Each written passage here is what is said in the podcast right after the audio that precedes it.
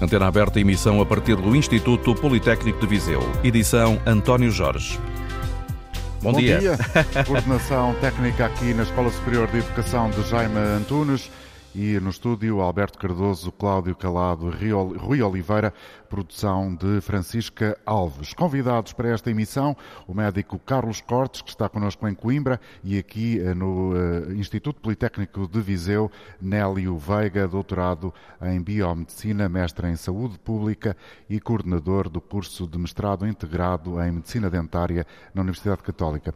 Começo por si, doutor Carlos Cortes, muito obrigado por estar connosco, é o representante da Ordem dos Médicos no centro do país. Ainda esta manhã o ouvíamos aqui na rádio, alertar para aquilo que se está a passar eh, na região de Leiria, que é um problema que não é propriamente novo e que, infelizmente, não é único no país. O que é que se passa em concreto, Dr. Carlos Cortes?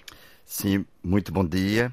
Uh, Leiria tem, aliás, como disse bem, no, como acontece no resto do país, enormes dificuldades, tanto nos cuidados de saúde primários, como uh, na área hospitalar, nos cuidados de saúde secundários e fundamentalmente no serviço de urgência. Nós sabemos, uhum. enfim, o serviço de urgência não é propriamente, e não podemos ver desta forma como um problema em si, mas sim o reflexo, uh, o sintoma das dificuldades do Serviço Nacional de Saúde. É uma consequência. É uma consequência. E uma das, uh, destas dificuldades, a forma de expressão dessas dificuldades, por um lado, é numa má planificação dos recursos humanos, a médio, longo prazo e até a curto prazo, e podemos ver isto até com alguns números, e também, devo dizê-lo, uma péssima gestão desses recursos. Mesmo hum. tendo esses recursos disponíveis do país, o próprio Ministério da Saúde não tem criado as condições para poder fixar os médicos.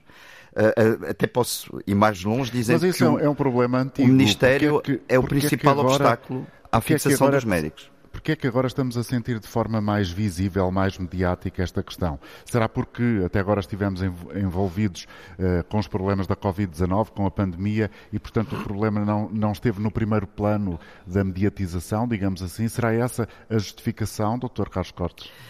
É uma das justificações. Infelizmente, eh, nós, eh, enfim, aquilo que se tem falado ultimamente de forma mais pública, com mais mediatismo, foi decorrente de um evento trágico das Caldas da Rainha. Uhum. Uh, e alertou ao, ao, país para uma situação que, como disse muito bem, não é uma situação recente, é uma situação que tem muitos anos. Obviamente, de alguma forma, um pouco camufladas pelo impacto da Covid-19 e pela hiperfocalização de todo o sistema de saúde no, na luta à pandemia, que também teve as suas consequências. Nós, neste momento, temos imensos atrasos em termos de diagnóstico, em termos de tratamento, e isso depois tem impacto Uh, acaba por ter um impacto na urgência. Mas uhum. até antes da Covid-19, nós tínhamos números absolutamente impressionantes. Uh, 5,9 milhões de episódios de urgência em 2019, portanto, antes da pandemia. Portugal é, no contexto dos países da OCDE, no último relatório que a OCDE produziu sobre esta matéria, uh, o país que tem mais episódios de urgência por 100 habitantes. Tem 70,5 episódios de urgência por 100 habitantes, que Como é, é o dobro da média da OCDE. Não há nenhum sistema de saúde no mundo que consiga aguentar esta pressão sobre o sistema. Não há nenhum. Uh, hum. Portanto, é estas reformas estruturais que o eh, que o país anda a pedir, que o país necessita, são uh, absolutamente urgentes e emergentes de implementar. Mas, infelizmente, o que tem acontecido, ainda muito recentemente, com a publicação do mapa de vagas de especialistas no país, Uh, nada tem a ver com a resolução deste problema. Uh, ainda referiu agora, no início deste programa, a questão de Liria. A questão uhum. de Liria é um exemplo paradigmático.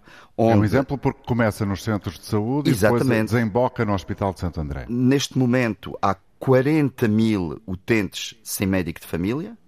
A resolução do problema foi apresentada uh, pelo ACES, pelo agrupamento dos centros de saúde do Pinhal Litoral, enfim, que, que é ali na zona de Leiria, que representa a zona de Leiria, em que solicitou ao Ministério da Saúde 30 médicos para poder ter uma cobertura adequada dos ficheiros sem médico de família.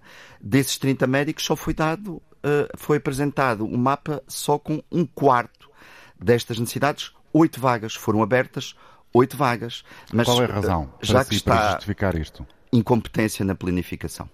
Não tem a ver com uma eh, justificação economicista, ou seja, a ausência de verbas, a, a prisão de verbas? Não, não. O que o Ministério da Saúde deveria fazer, nomeadamente nos cuidados de saúde primários, é abrir as vagas nos locais carenciados. Uhum. Uh, um dos locais carenciados, por exemplo, é o local onde está uh, o acesso Dom Lafões, a zona de Viseu. Uh, em Viseu há perto de 10 mil utentes sem médicos de família e não abriu nenhuma vaga. Uh, isto não faz sentido absolutamente nenhum.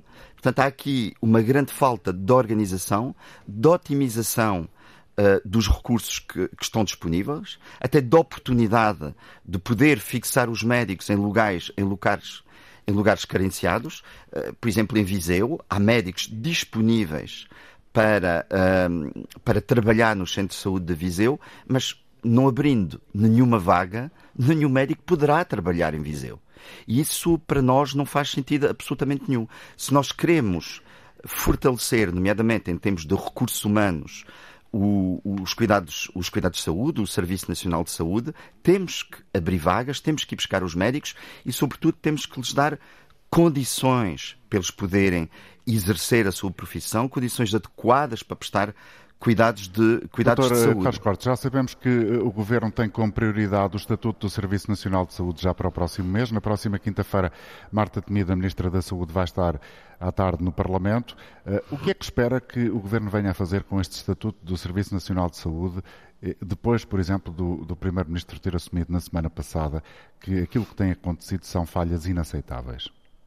Sim, eh, não é aquilo que tem acontecido e como, como nós já, já, percebemos, tem acontecido nestes últimos anos. E uhum. cada vez mais grave.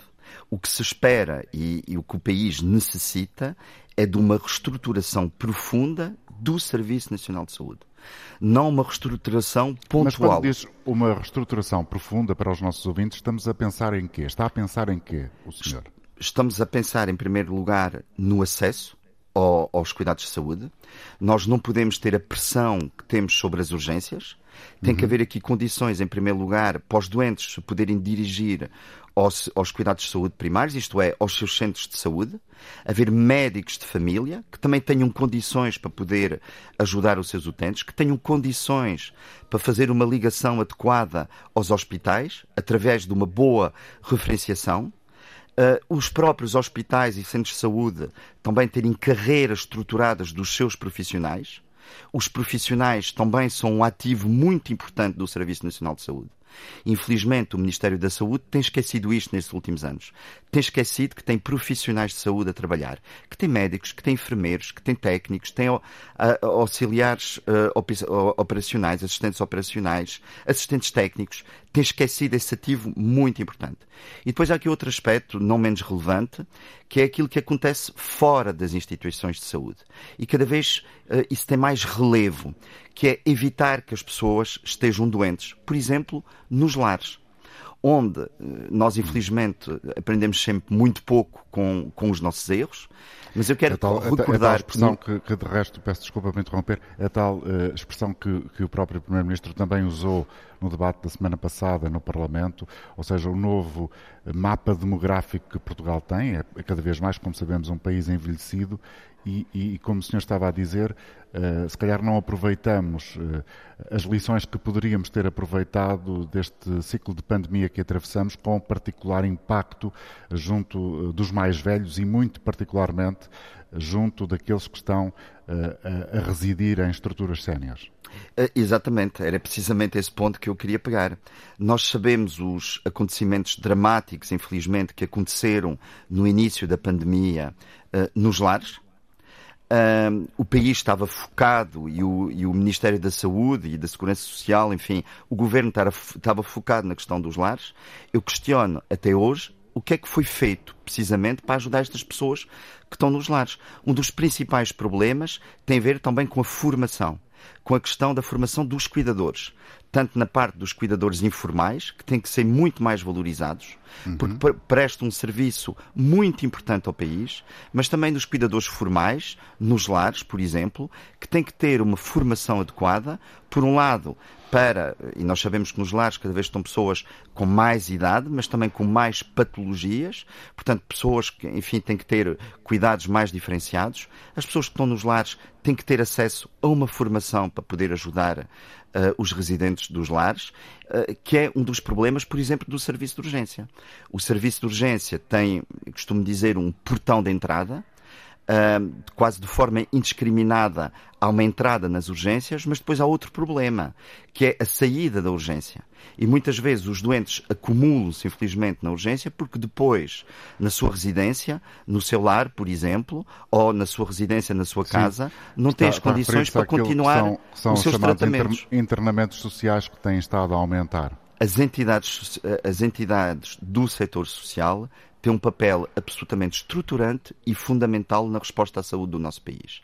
E nós concentramos-nos sobretudo na resposta uh, dos hospitais, obviamente que ela é importante, uh, na resposta dos cuidados de saúde primários, que também é importante, mas esquecemos muito esta resposta domiciliária, que é absolutamente fundamental para evitarmos que as pessoas adoeçam e, portanto, que tenha que recorrer, às vezes em, em situações já muito adiantadas, aos, eh, aos serviços de saúde e, nomeadamente, ao, ao serviço de urgência.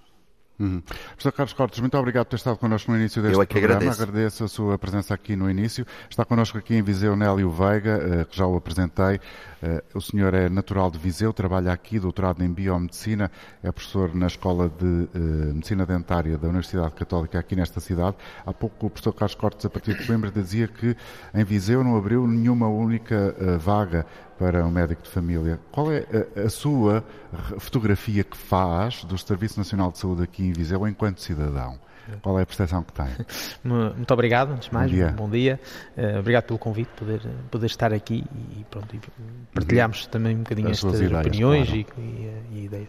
Um, pronto, como cidadão, portanto, eu sou mais da parte da saúde oral, da medicina dentária e, curioso que o Dr. Gás estava, estava pronto, um, a, a conversar connosco e eu estava a transpor exatamente estas dificuldades para a medicina dentária. Mas na medicina dentária, se calhar, ainda mais.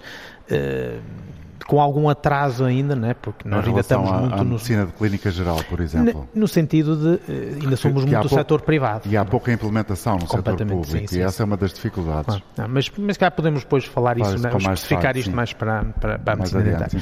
Um, aquilo que, como cidadão, um, pronto, realmente, eh, portanto, é aqui uh, o que a gente ouve e sente, né? portanto, esta dificuldade no serviço de urgência. Uhum. E, eh, no principal hospital de Viseu, no Hospital sim, São sim, sim, Teotónio? São Agora é Centro Hospitalar Tondela Viseu, que é denominado. Um, se calhar também fruto exatamente pelo facto dos os centros de saúde, portanto, não, não terem capacidade, capacidade de, resposta. de, resposta. Não tenho dúvidas que, que, eles, eh, que eles estão lá e atendem e dão o seu, dão o seu melhor com profissionais de saúde. Mas, eh, pronto, haverá aqui falta de recursos, não é? E, exatamente. E, e o facto de termos aqui, ou continuamos a ter, Uh, pessoas uh, e com muitas necessidades, muitas delas, sem, uh, sem médico de família, quer dizer, pronto, é, é, lá está. Esta, é, esta, esta, esta é a porta de abertura, não é? Portanto, é, é a porta da frente do Sistema Nacional de Saúde, exatamente os centros de saúde e os médicos de família, quer dizer, se eles não estão lá, todo o processo é, é, complicado, o reencaminhamento e de poder tratar pessoas com, com, com, com necessidades. Já voltamos a conversar com Nélio Veiga, está connosco e vai ficar aqui nos próximos minutos. Entretanto, vamos lembrar que uh, esta conversa passa também, claro, pela uh, participação dos nossos ouvintes, daqueles que sintonizam a Antena 1 de Norte a Sul ou fora do país.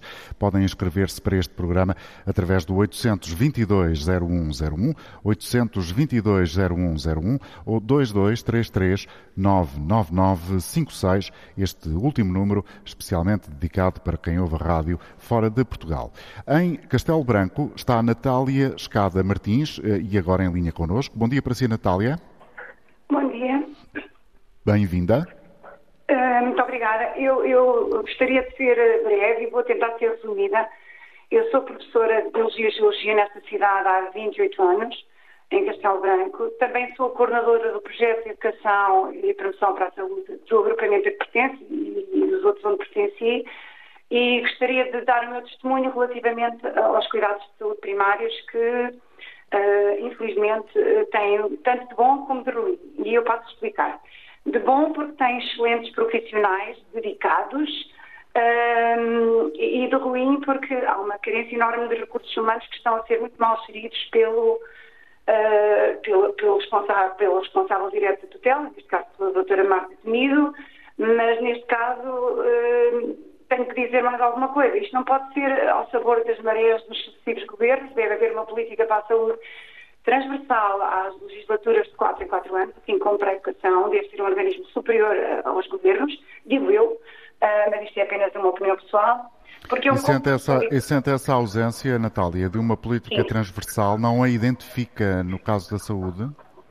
Não, nem na saúde, nem, nem na educação. Uh, andamos ao sabor das marés de 4 em 4 anos. Aliás, este governo já esteve presente na legislatura anterior, numa, numa coisa chamada conjugação com três partidos, não interessa agora o nome, um, nem me ocorre, um, mas a questão é que, a, a questão é que uh, as coisas mudam mesmo dentro do mesmo partido e mudam um bocadinho ao sabor de, de, das, das, urgências e das condicionantes. Nós estivemos num período pandémico, aliás ainda estamos, eu não posso dizer que estamos na pós-pandemia, porque não estamos, porque há, há casos e continuam a haver casos, um, e eu, como diretora de turma, agora só vou falar como diretora de turma, tenho casos sociais de alunos que necessitam urgentemente de consultas na área da saúde oral uh, e que infelizmente já chegaram à urgência da consulta e, e não têm resposta. Eu, como diretora Ou seja, a senhora identifica na sua turma alunos que têm problemas uh, de saúde oral, portanto, têm problemas na boca, nos dentes, não é? Sim. E, sim. e não há resposta no Serviço Nacional há, de Saúde? Não há. Aliás, uh, vou-lhe só contar uh, rapidamente um caso caricato. Tenho um aluno que é, que é um caso social,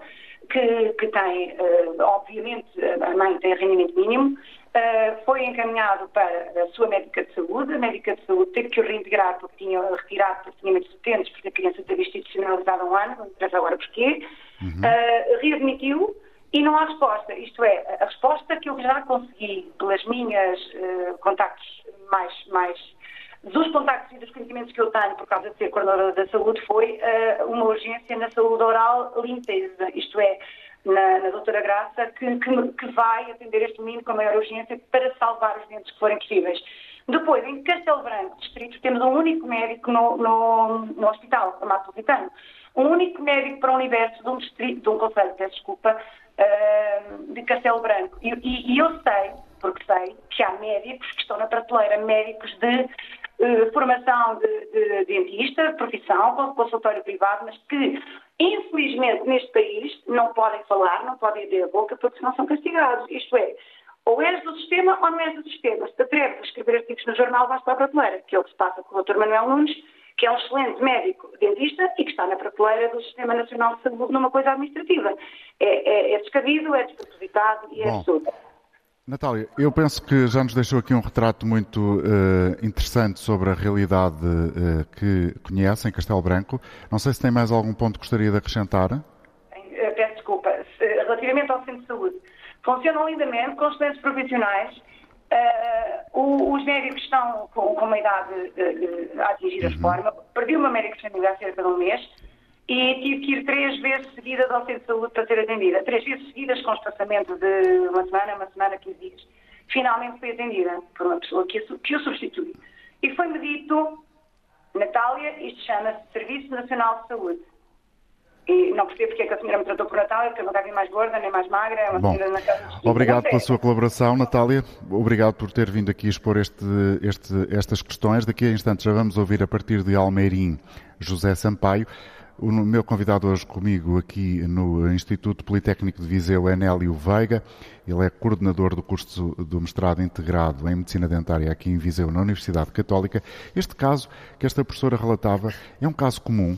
Ainda temos muitos casos de crianças que nas nossas escolas não têm acesso a cuidados de saúde oral. Uh, infelizmente sim, ainda, ainda é uma realidade. Uh, pronto, uh, a medicina dentária, portanto, a saúde oral, ainda é um setor eh, privado, portanto, 90 e tal por cento dos tratamentos, das consultas, portanto, são no, são no setor privado. Uh, já vai havendo, pronto, e como, como, como também já ouvimos aqui, já vai havendo, portanto, um médico dentista, o higienista oral no centro de saúde, mas claramente não, está, está, está longe de ser suficiente para as necessidades do, do país e uh, estamos a falar aqui de crianças, mas isto é transversal aos, aos adultos e aos idosos também, portanto, uh, temos indicadores de saúde oral uh, bastante preocupantes e que têm que ser, têm que ser trabalhados.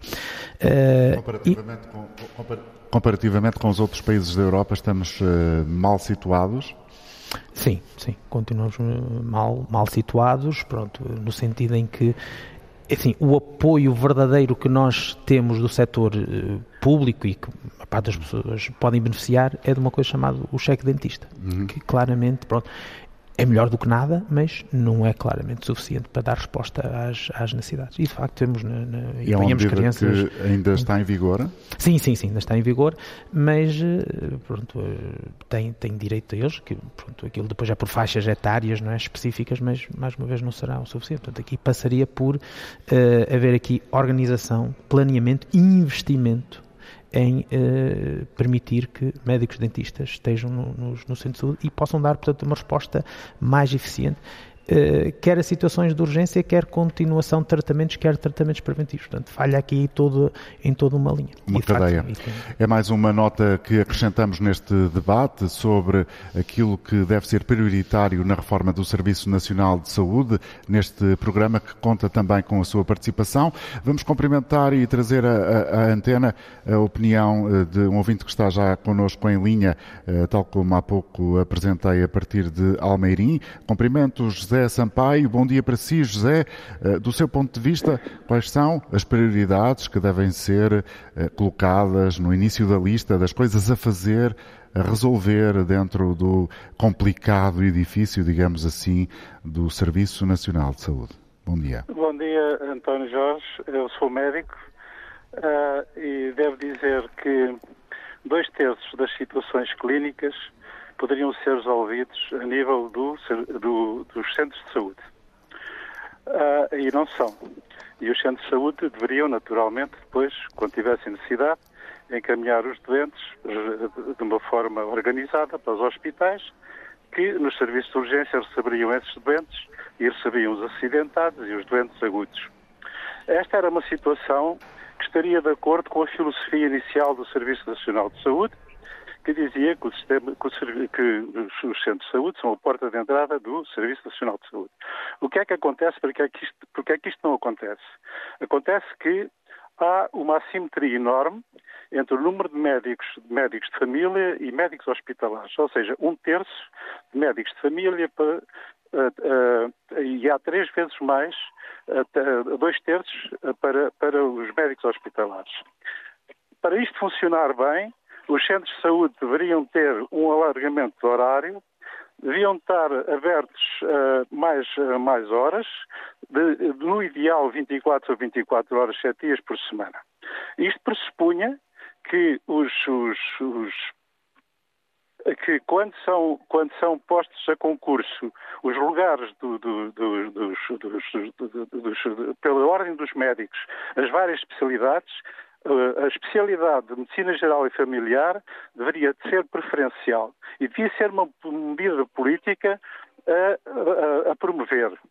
Porque, uh, para não estar sujeito também a, interesses corporativos de próprios setores de, de, das próprias ordens dos médicos. Ou seja, se eu estou Porque... a perceber bem o seu pensamento, José, eh, o que está a defender é que houvesse uma espécie de uh, defesa de. Uh, de, de, de, de formação de médicos de clínica geral, médicos de família. Exatamente, deviam ter prioridade, porque de outra maneira não há solução para o Serviço Nacional de Saúde. O que acontece atualmente é que muitas das situações que poderiam ser resolvidas e diagnosticadas a nível de centro de saúde, com pequenos aportes de, de, de meios complementares de diagnóstico que poderiam ser execuíveis, uh, não estão a acontecer. Há uma inversão, há uma inversão do número de médicos hospitalares para o número de médicos de família. Isto é exatamente o contrário e proporciona e proporciona o atafolhamento de doentes sem necessidade nos serviços de urgência. Portanto, andaremos uhum. sempre à volta do mesmo, sempre a queixar e depois aparece todas as empresas prestadoras de serviços aproveitando a situação, aparece, aparece o descontentamento público em relação ao Serviço Nacional de Saúde e aparece um favorecimento, evidentemente, dos privados, que têm crescido desde os anos 90 de uma maneira assombrosa. E isto tem sido permitido com as políticas dos vários governos que têm, que têm, que têm vindo desde de, dos anos 90 para cá. Portanto, Porque... do seu ponto de vista, é uma coisa que é, que é uh, uh, responsabilidade dos governos, quer uh, do PS, é quer do PSD.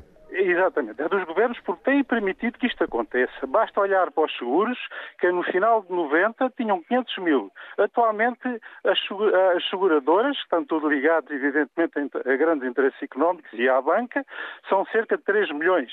Portanto, têm crescido de uma forma assombrosa. E todos os setores que era suposto que, estariam, que, que seriam controlados, não é estar contra o privado, não é que o privado não tenha o seu lugar, mas no início de 90 supunha-se que o privado passaria de 3% para 20%. Atualmente há setores que são completamente dominados pelos privados, foram entregues estruturas hospitalares aos privados, foram desenvolveram-se naturalmente os privados à custa deste descontentamento e desta política que tem sido seguida. E é isso que tem acontecido é necessário, como torna a dizer, num país, num país que eu visitei e que, onde isto funciona, onde o Serviço Nacional de Saúde é geral e gratuito, aqui é tendencialmente gratuito, como por exemplo a Dinamarca, há três a quatro vezes mais médicos de família do que médicos hospitalares. E há sempre médicos de família 24 ou 24 horas. Portanto, enquanto não se inverter esta situação, enquanto esta assimetria não for mudada, naturalmente que os problemas continuarão e os colegas continuarão sempre a dizer o mesmo e os governos continuarão sempre a dizer o mesmo. Nada disto se resolve sem voltar à filosofia inicial do centro de saúde, é a porta de entrada de, de todo o sistema de saúde em Portugal. Portanto, se não houver uh, realmente mais cuidado no, no, logo nos concursos médicos, com um aumento significativo e gradual, porque isto não pode ser agora resolvido de repente no ano, de um ano para o outro, mas tem que demorar algum tempo, a, a, a equilibrar esta, esta, estes dois setores da medicina fundamentais, enquanto os centros de saúde continuarem fechados, que fecham à sexta-feira, não abrem aos sábados, não abrem aos domingos, não abrem aos feriados, é evidente que a porta Vamos de continuar a ter este é problema e estaremos estaremos é, sempre a falar desta questão. Sempre a falar no mesmo e sempre a dizer isto. Portanto, é obrigado. necessário. Eh, nada, obrigado eu. Obrigado. José Sampaio, muito obrigado por ter estado connosco. Deixa-nos aqui uh, também uma visão uh, de dentro, uma vez que é médico. Uh, ele ligou-nos de Almeirim. Daqui a instantes vamos ouvir mais uma participação de Castro Verde e também um outro ouvinte que é médico. Mas antes disso, eu gostava de ouvir o professor Nélio Veiga, ehm, até porque se falou aqui com esta intervenção que chegou de Almeirim, muito do setor privado, do setor público, e há pouco, enquanto esperávamos a hora certa do programa começar, estávamos ambos a falar sobre eh, a dimensão que o país tem na formação de médicos dentistas, que é significativa.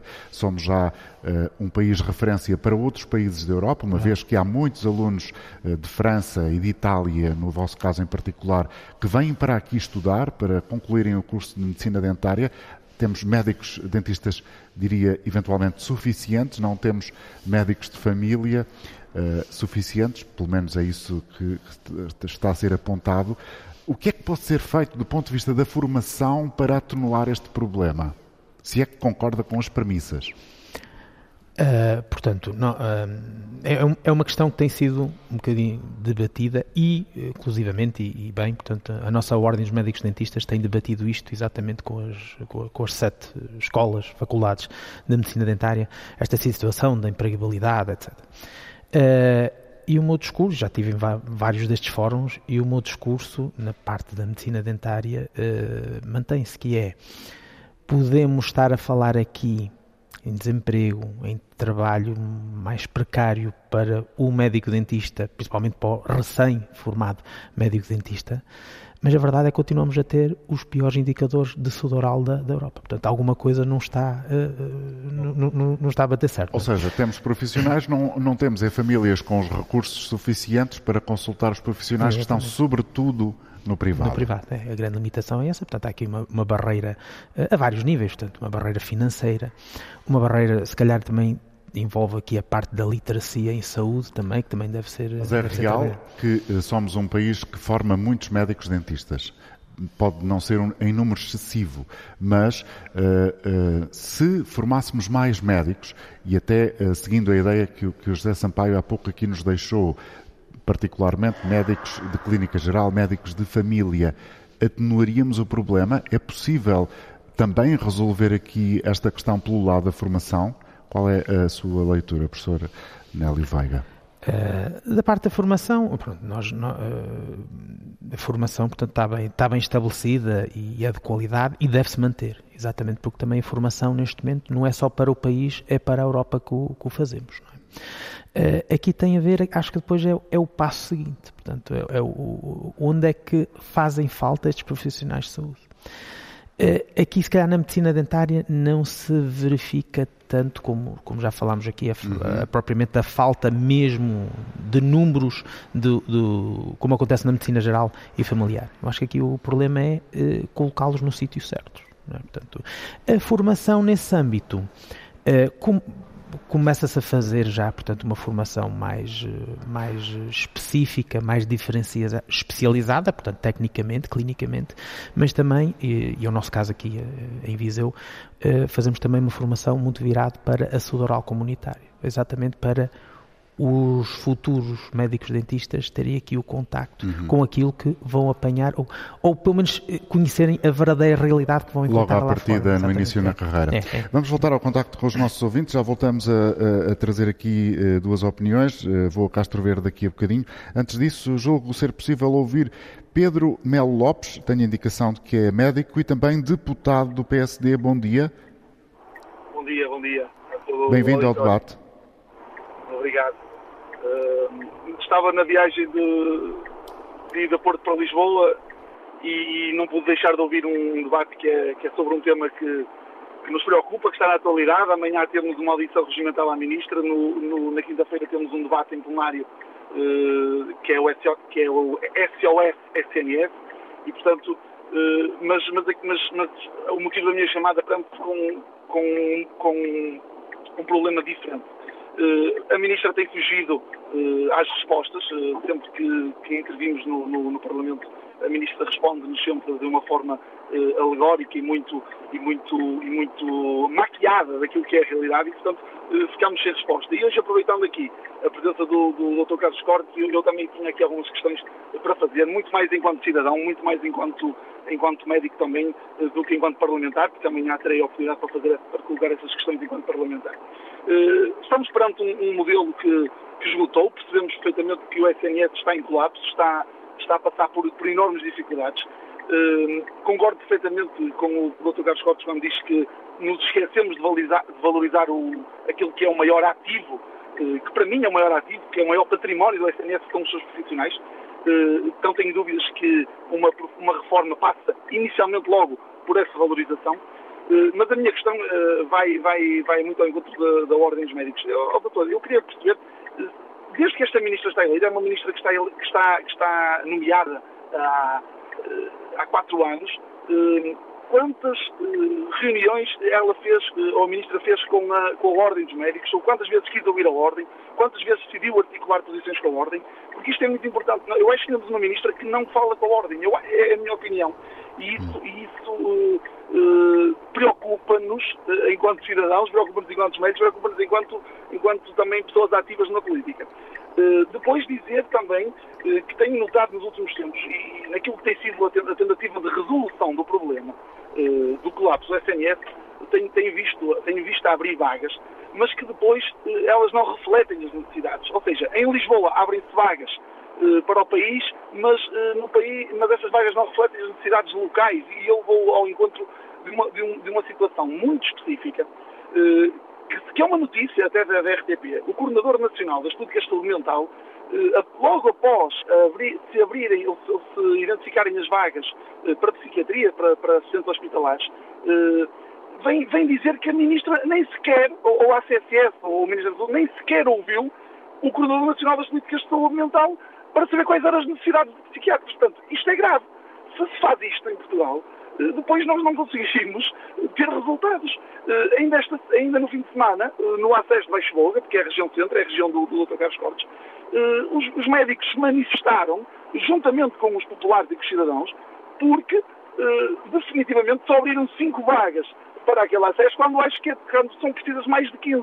Portanto, quem é que gera isto? Porque é que isto não é bem gerido? A minha questão é essa, a Ministra foge estas questões, mas nós temos que, que colocar o dedo na ferida e perceber isto. Vou mais longe. Há um hospital no centro que decidiu iniciar um protocolo de articulação de cuidados e, e, e quem vai ao, ao, à urgência, para um bocadinho para, também para, para aliviar as urgências, quem vai à urgência é convidado a ter uma consulta nos casos primários, se a prioridade for, se, se, se for triado com pulseira azul ou verde. Isto é tudo muito bonito. Só que dizem os profissionais dos centros de saúde que não foram ouvidos e que não têm tempos de consulta. Portanto, quem é que faz isto? Eu quero, eu quero perceber Dr. Carlos Cortes e, e ao Dr. Nélio e quero que isto fique, que fique, que fique aqui discutido. Como é que se faz uma, uma, uma alteração destas? Isto é uma, é uma pequena reforma, é uma mudança, é uma mudança estrutural, é uma mudança que pode aliviar e pode melhorar os serviços, mas, as, mas não são envolvidos os profissionais, não são integrados e depois não vai ter resultados. E, e ainda para terminar, eu gostava de, de ouvir o Dr. Carlos Cortes sobre, sobre um, um, um tema que é importantíssimo também para nós e agora enquanto parlamentar. Eh, eu acho que há, há uma necessidade uh, premente de uma, de uma, profunda reforma do sistema de saúde, que não temos dúvidas. Também considero que ela, tem que, ela não pode ser uh, feita ou nos cuidados primários ou nos hospitais, ela tem que ser feita de uma forma global, porque o sistema é muito dinâmico e mexer de um lado pode prejudicar o outro. Acho que tem que ser uma, uma, uma coisa feita de forma global, mas há aqui um tema que, que, que também está em cima da mesa que é a criação da especialidade eh, de urgência e emergência e de que forma é que isso pode ajudar. Uma vez que na Europa esta é uma especialidade reconhecida, em quase todos os países, Portugal e Espanha não têm, mas eu queria perceber, junto do Dr. Carlos Cortes, se é ou se é possível, ou, ou se acha Bom, que vai, é... Vai ficar, é... vai ficar no ar essa sua questão. Obrigado pela sua colaboração, ah, Pedro Melo Lopes. Continuação de boa viagem. Vamos então ouvir ainda eh, Manuel Guerreiro, em Castro Verde, que está também em linha. Bom dia, Manuel, bem-vindo. Olhando para as prioridades, eh, de acordo com a sua experiência, com a sua percepção daquilo que vê da atualidade, o que é que colocaria em primeiro lugar eh, de forma a reformar, renovar, melhorar o Serviço Nacional de Saúde? Bom dia, Manuel. Bom dia para si, Sr. Jorge, e para todos os ouvintes aí do programa. Olha, antes de mais nada, eu penso que a questão central é uma questão de organização. Uhum. Efetivamente, o Serviço Nacional de Saúde há, há 30 anos que anda a ser escavacado pelos sucessivos governos para favorecer os negócios privados na saúde. É por isso que os hospitais privados nasceram por aí com cogumelos. E quando eu digo que é um problema de organização, não é, estou a dizer que não é só um problema de dinheiro. Também é um problema de dinheiro, mas não é só um problema de dinheiro. Nós transformamos os nossos médicos em mercenários, que andam aí aos saltinhos de hospital em hospital ao pescate, em desfavor do Serviço Nacional de Saúde, porque se paga mal e porque é muito mais confortável fazer três ou quatro bancos como tarefa durante um mês e ganhar 4 ou 5 mil euros do que estar 8 horas no Serviço Nacional de Saúde a aturar os velhos, né? Portanto, nós ainda temos, aqui, por exemplo, na zona, ainda os médicos de família ainda funcionam, ainda temos em 3 ou 4, ainda funcionam, ainda fazem consultas e tal. Mas depois, quando pedem uma consulta da especialidade, isso é para esquecer que isso é um buraco negro. Isso nunca mais vem. Porque os senhores doutores que deviam estar no Hospital de Beja a dar consultas da especialidade estão aí para as clínicas privadas e para os hospitais privados a fazer pescates. E, portanto, não há ninguém para dar as consultas privadas. Logo, o processo é top, fica tudo parado e nunca mais anda. Portanto, sempre que o médico de família pede uma consulta da especialidade, isso nunca mais há. E depois temos outro grandíssimo problema da organização, que é o problema das urgências, que já foi de facto aí abortado. Um dia deste tive seis horas de urgência do hospital da minha mulher. E durante essas seis horas, parece que não houve ambulância nenhuma dos bombeiros voluntários aqui do distrito que não fosse lá levar velhotes aí dos lares. Algumas estiveram lá às vezes. Ora, não há nenhum serviço de urgência que aguente com isto. A ambulância chega lá, deixa o velhote do lar que vem com um problema com uma dor qualquer. Fica lá para ser atendido, passado um bocado está lá com o outro. E, portanto, em todos os serviços de bombeiros há uma ambulância com uma tripulação que leva o dia inteiro a fazer isto. Ora, não. as verdadeiras urgências, se um desgraçado tem o azar de ter um acidente aí em qualquer lado, né? aquilo está tudo entupido com gente que vem desses lares todos com problemas que provavelmente são pequenos problemas que deviam ser resolvidos pelo médico de família. Portanto, isto é também uma questão de organização, é também uma questão de civilização, porque ser médico não é uma coisa qualquer. Ser médico é, de certa forma, ser uma pessoa dedicada à causa comum. Se um médico não pode ser um mercenário que existe apenas para ganhar dinheiro, tira um curso à conta do Estado e depois vai vender serviço a 50 euros a hora. Quer dizer, não é um jogador de futebol. Não é? Portanto, temos obrigado, Manuel. Obrigado, um abraço para todos. Muito obrigado. Professor Nélio Veiga, destas intervenções que aqui tivemos, quais foram as notas que uh, mais o, o, o, o, cativaram e lhe prenderam a atenção? Uh, é preocupante, não é? Portanto, são, são relatos preocupantes, mas se calhar no fundo todos nós já temos um bocadinho esta noção, porque isto é uma coisa que já, já, já se passa há, há alguns anos, infelizmente, não é?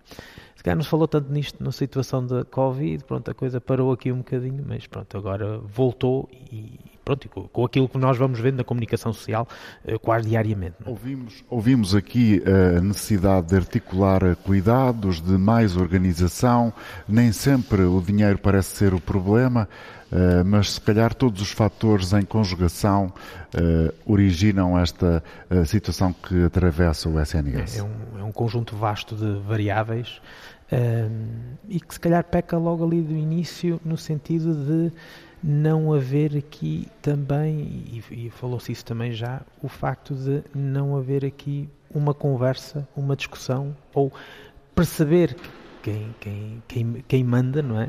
Uh, perceber, se calhar, os verdadeiros problemas que a população tem.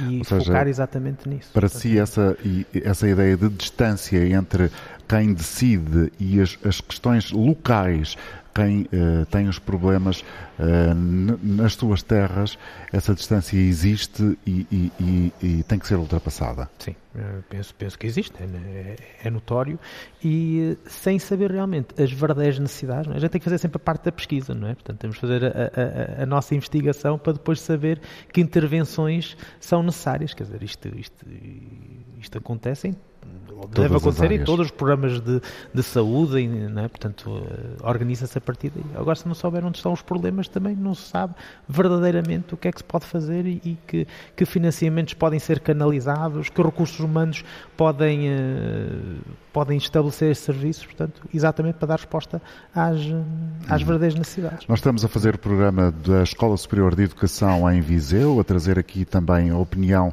uh, da massa crítica local uh, este programa de uh, Viva Voz Passamos agora a emissão para Felgueiras. É lá que está o Joaquim Mendes. O Joaquim eh, também está connosco ao telefone e creio que terá eh, também uma opinião sobre este tema que decidimos trazer hoje à antena.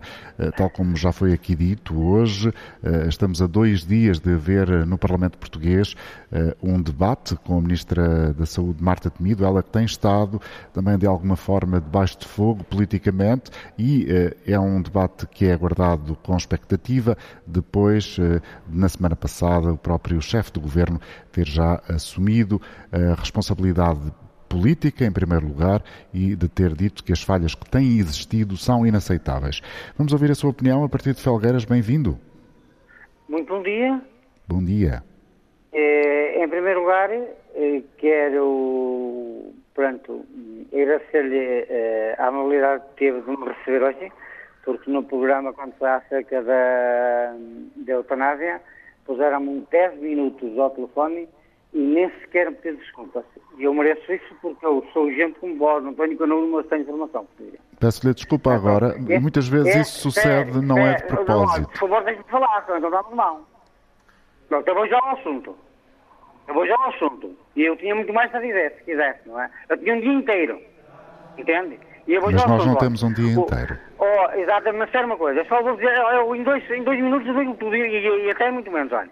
Enquanto vocês não formarem, ou, ou, ou as universidades não formarem, pessoas que têm agora mais ou menos na volta dos 70 anos, pessoas como essas, E enquanto não desenterrarem o António Arnaud, vocês podem andar como vocês quiserem, podem fazer paleios aqueles que vocês quiserem, vocês nunca mais adiantam absolutamente nada. Pá. Obrigado, Joaquim. Vamos ouvir outra opinião. Espero que uh, com outros argumentos. Manuel Patrão, a ligar da Amadora, bom dia. Bom dia. Bom dia. Estou, bom dia. Faça favor. Bom dia. Então, eu vou a, a conduzir, provavelmente não vou ouvir muito bem, mas quero dizer o seguinte: responsabilidade. A responsabilidade principal, ou uma delas, é o governo. O governo, quando tomou posse, preocupou-se muito em reduzir o horário de trabalho da função pública. Esse problema dos médicos não é só dos médicos, é toda a atividade profissional do Estado. Portanto, eu não percebi qual foi a pressa da redução do horário, porque bastava fazer uma regra de três simples para perceber que mudar de 40 para 35 horas era necessário muitos mais profissionais. E, portanto, em primeiro lugar, contratava-se profissionais e depois reduzia-se o horário de trabalho. Era assim que devia ter acontecido.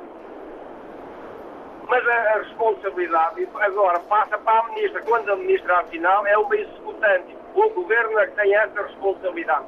Como dizia um político, nomeadamente do PS, qual era a pressa? Por outro lado, há um grande responsável aqui. Os bastonários da Ordem dos Médicos não estão lá para resolver o problema dos portugueses. Estão lá para arranjar uma carreira política. E, portanto, ele ainda há dias o bastonário dizia que há médicos que têm muitos dias para gozar. Ora, as férias devem ser marcadas em março, como faz o Hospital São João no Porto. Eu trabalhei 46, horas, 46 anos no, em, com escalas e, portanto, em janeiro já vamos saber qual é a escala do ano todo.